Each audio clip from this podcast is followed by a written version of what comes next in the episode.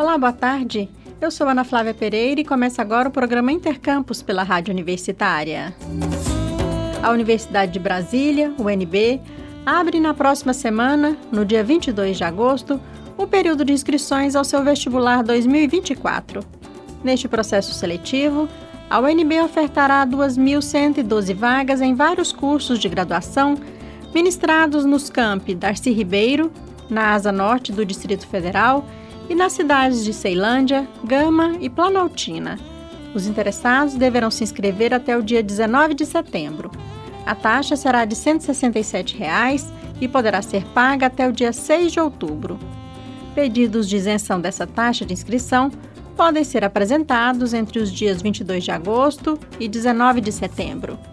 As provas do vestibular 2024 da UNB serão aplicadas nos dias 25 e 26 de novembro o resultado da seleção deve ser divulgado no dia 16 de janeiro de 2024. Em São Paulo, as inscrições ao vestibular 2024 da FUVEST já estão abertas e podem ser realizadas até às 12 horas do dia 6 de outubro. O valor da taxa de inscrição é de 191 reais, e o prazo para pedidos de isenção ou redução do valor já foi encerrado a FUVEST seleciona novos alunos para a Universidade de São Paulo, a USP. Neste vestibular 2024 da FUVEST, são oferecidas 8.147 vagas, distribuídas entre diversos cursos de graduação da USP, ministrados nos vários campi da universidade. Do total de vagas, 4.888 estão disponíveis para ampla concorrência. 3.259 estão reservadas para o sistema de cotas sendo 2.053 vagas para estudantes egressos de escolas públicas e 1.206 vagas para candidatos de escolas públicas que sejam pretos, pardos ou indígenas. As provas para ingresso na USP serão aplicadas nos dias 19 de novembro, a primeira fase, e 17 e 18 de dezembro, a segunda fase. Entre os dias 3 e 6 de janeiro de 2024, a FUVEST aplica as provas de habilidades específicas. Mais informações sobre o vestibular 2024 da FUVEST você pode encontrar no site da instituição www.fuvest.br.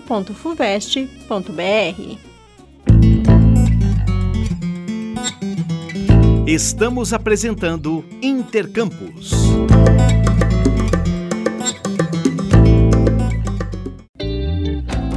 Alunos e professores de escolas públicas de Senador Canedo, na região metropolitana de Goiânia, participam de projeto que pretende conscientizar sobre o uso da água. Chamado de Caminho das Águas Itinerante, a atividade começa na semana que vem e irá utilizar realidade virtual, jogos, oficinas e peça teatral para promover educação ambiental. O jornalista Delfino Neto conversou com Lucas Caetani, coordenador de projetos de uma das organizações responsáveis pela iniciativa. Vamos acompanhar essa entrevista.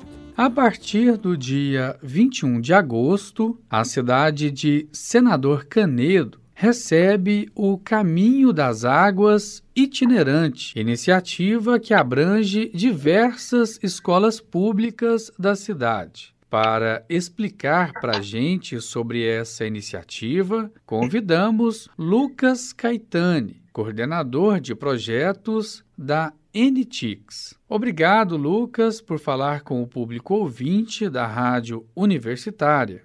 Boa tarde, pessoal. Como vocês estão? Tudo bem? Tudo bem. Eu agradeço pela oportunidade de estar aqui com você. Tudo bem, boa tarde, obrigado. Nós quem agradecemos. Lucas, o que é o Caminho das Águas itinerante? Bom, o Caminho das Águas itinerante é um projeto multicultural que vi vai viajar aí para a cidade de Senador Canedo agora no mês de agosto. É, nós temos, como vocês falaram, um foco principal conscientizar as crianças e professores sobre o uso consciente das, da água. E isso vai ser feito através de uma série de atividades, tá? Nós temos um caminhão interativo, que ele tem uma cenografia exclusiva do projeto, onde esses alunos vão poder visitar essa cenografia dentro do caminhão, ali dentro da carroceria do caminhão, e conhecer um pouquinho mais sobre o processo de tratamento da água, a importância da água, é, o consumo consciente, como essa água é filtrada na natureza. Nós temos algumas atividades também fora do caminhão. Então, nós chamamos isso de circuito. Então, esse circuito começa na quadra das escolas públicas e esses alunos vão conhecer ali todo esse processo, tanto dentro do caminhão, com infográficos, informações, atividades práticas e realidade virtual quanto fora do caminhão também, com uma série de jogos e atividades, todos direcionados a essa temática da conscientização. Então é um caminhão, né? Uma, uma ação feita dentro de um caminhão. Isso. Nós montamos aí essa, essa cenografia interna com marcenaria, adesivação e tudo mais.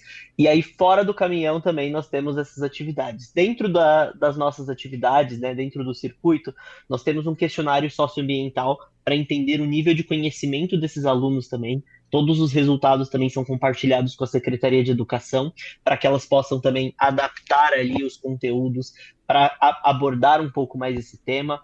Nós temos experiências de laboratório também mostrando aí o processo de filtragem da água. Nós temos alguns vídeos interativos sobre tratamento de água, uma estação de realidade virtual, jogos colaborativos ali com lonas gigantes, onde os alunos são os pinos, também tudo relacionado aí a essa temática, e uma oficina criativa de reciclagem e a exibição de uma peça teatral com linguagem lúdica, também concluindo ali todo esse aprendizado para os alunos. E essa ação vai percorrer quantas escolas e vai atingir quantos alunos e também professores na cidade de Senador Canedo? A nossa meta é passar por nove escolas, né? Nós teremos dez dias é, dentro da cidade. Nós passaremos por nove escolas Pode. e nós, nós atenderemos. Nós temos uma meta de atendimento de 4 mil alunos e em torno aí de 100 professores que serão atendidos dentro de uma capacitação também. E qual que é a importância de se incentivar práticas sustentáveis e promover a utilização consciente dos recursos naturais no ensino aí para crianças e também para professores? Bom, primeiro de tudo a gente fala bastante sobre a base nacional curricular comum, né? É, o consumo consciente de água, da água e preservação do meio ambiente estão no currículo das escolas. Todos os projetos aqui da NTICS, eles são pautados nos objetivos de desenvolvimento sustentável. Então, a gente tem essa, essa, esse foco, né, da disseminação desses conteúdos.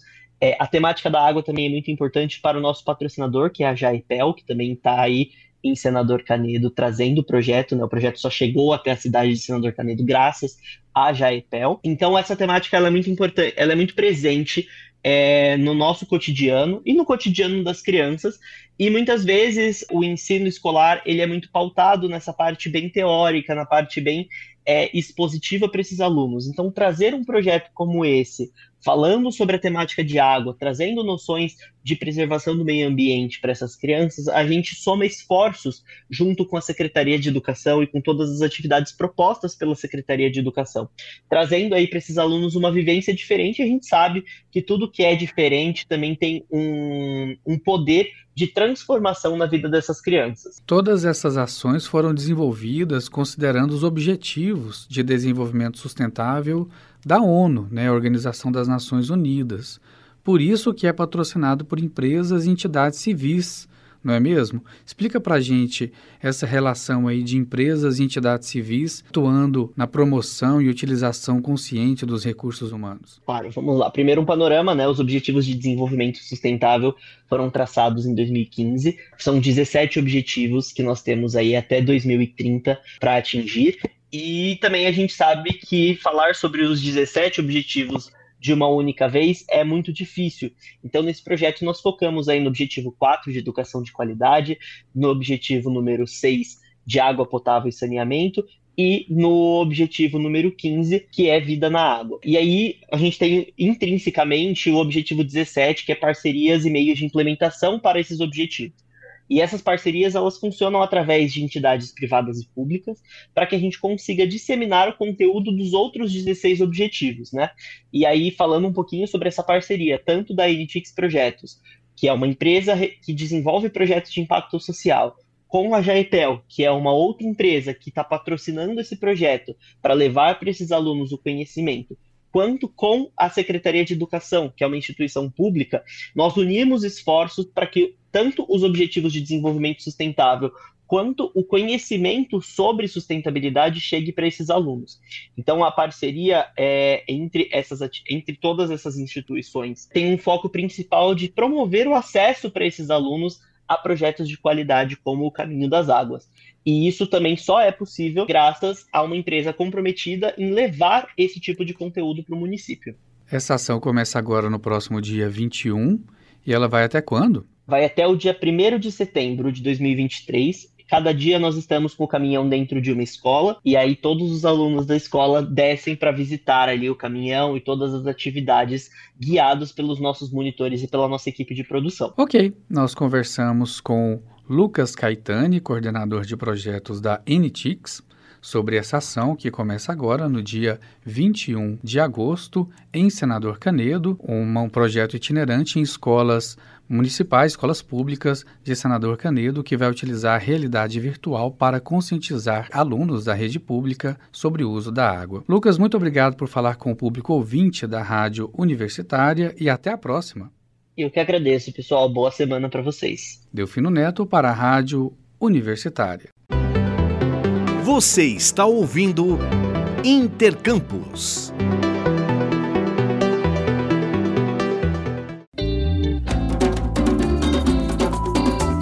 E ouça só: microplásticos são encontrados no coração humano pela primeira vez.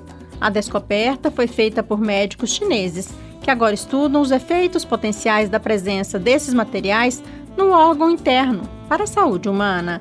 O jornalista Rodrigo de Oliveira traz para gente os detalhes dessa pesquisa.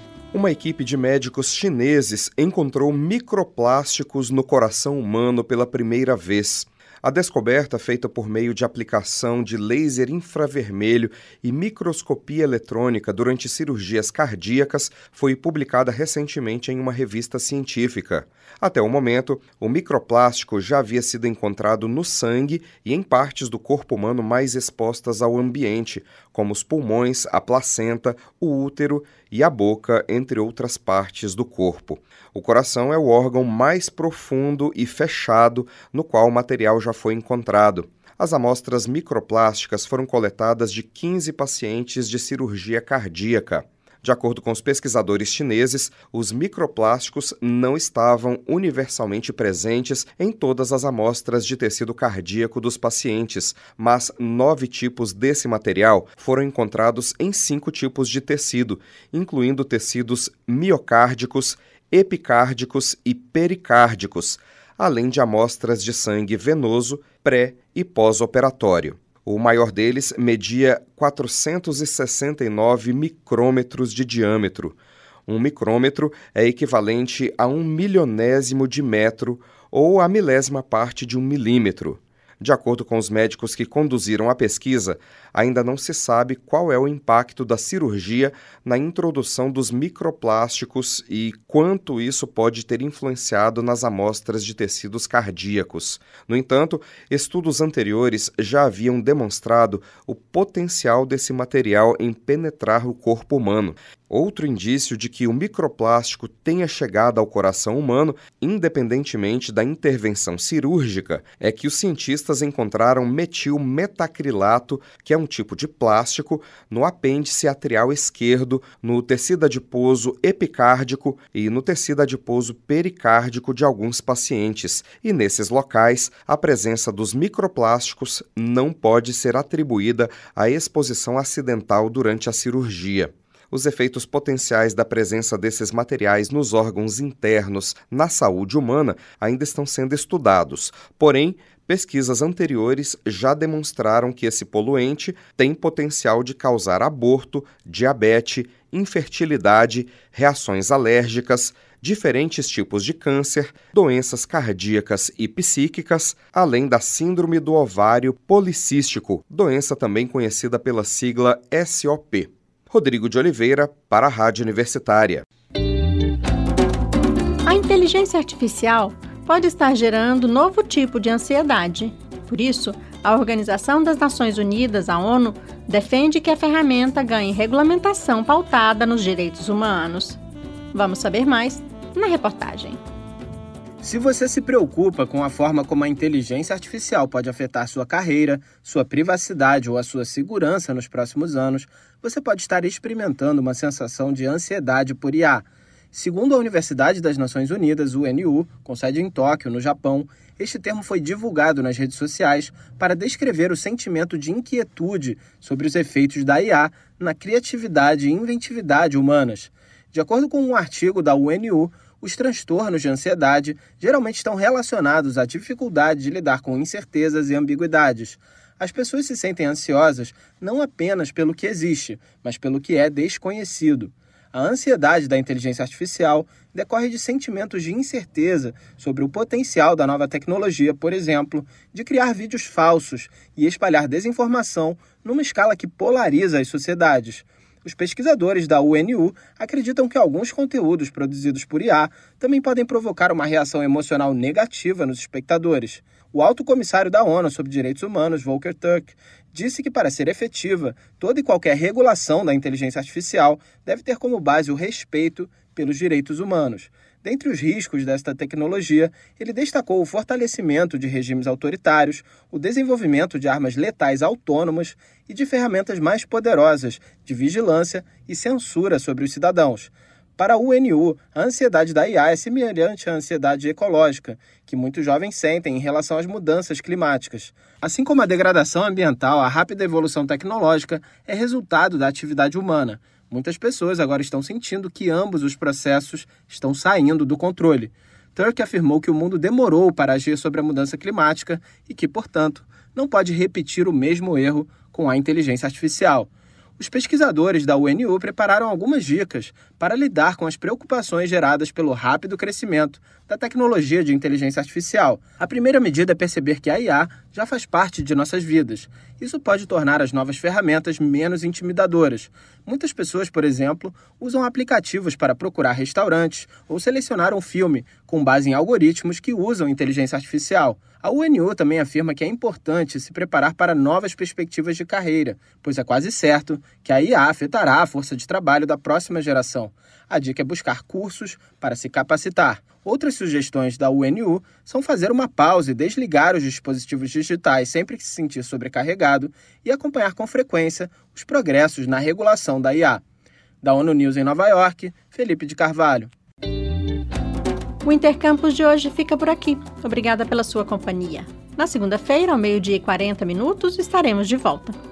A programação da Rádio Universitária, você já sabe, pode seguir pelo rádio nos 870m, pela internet no site radio.fg.br ou pelo aplicativo MinUFG.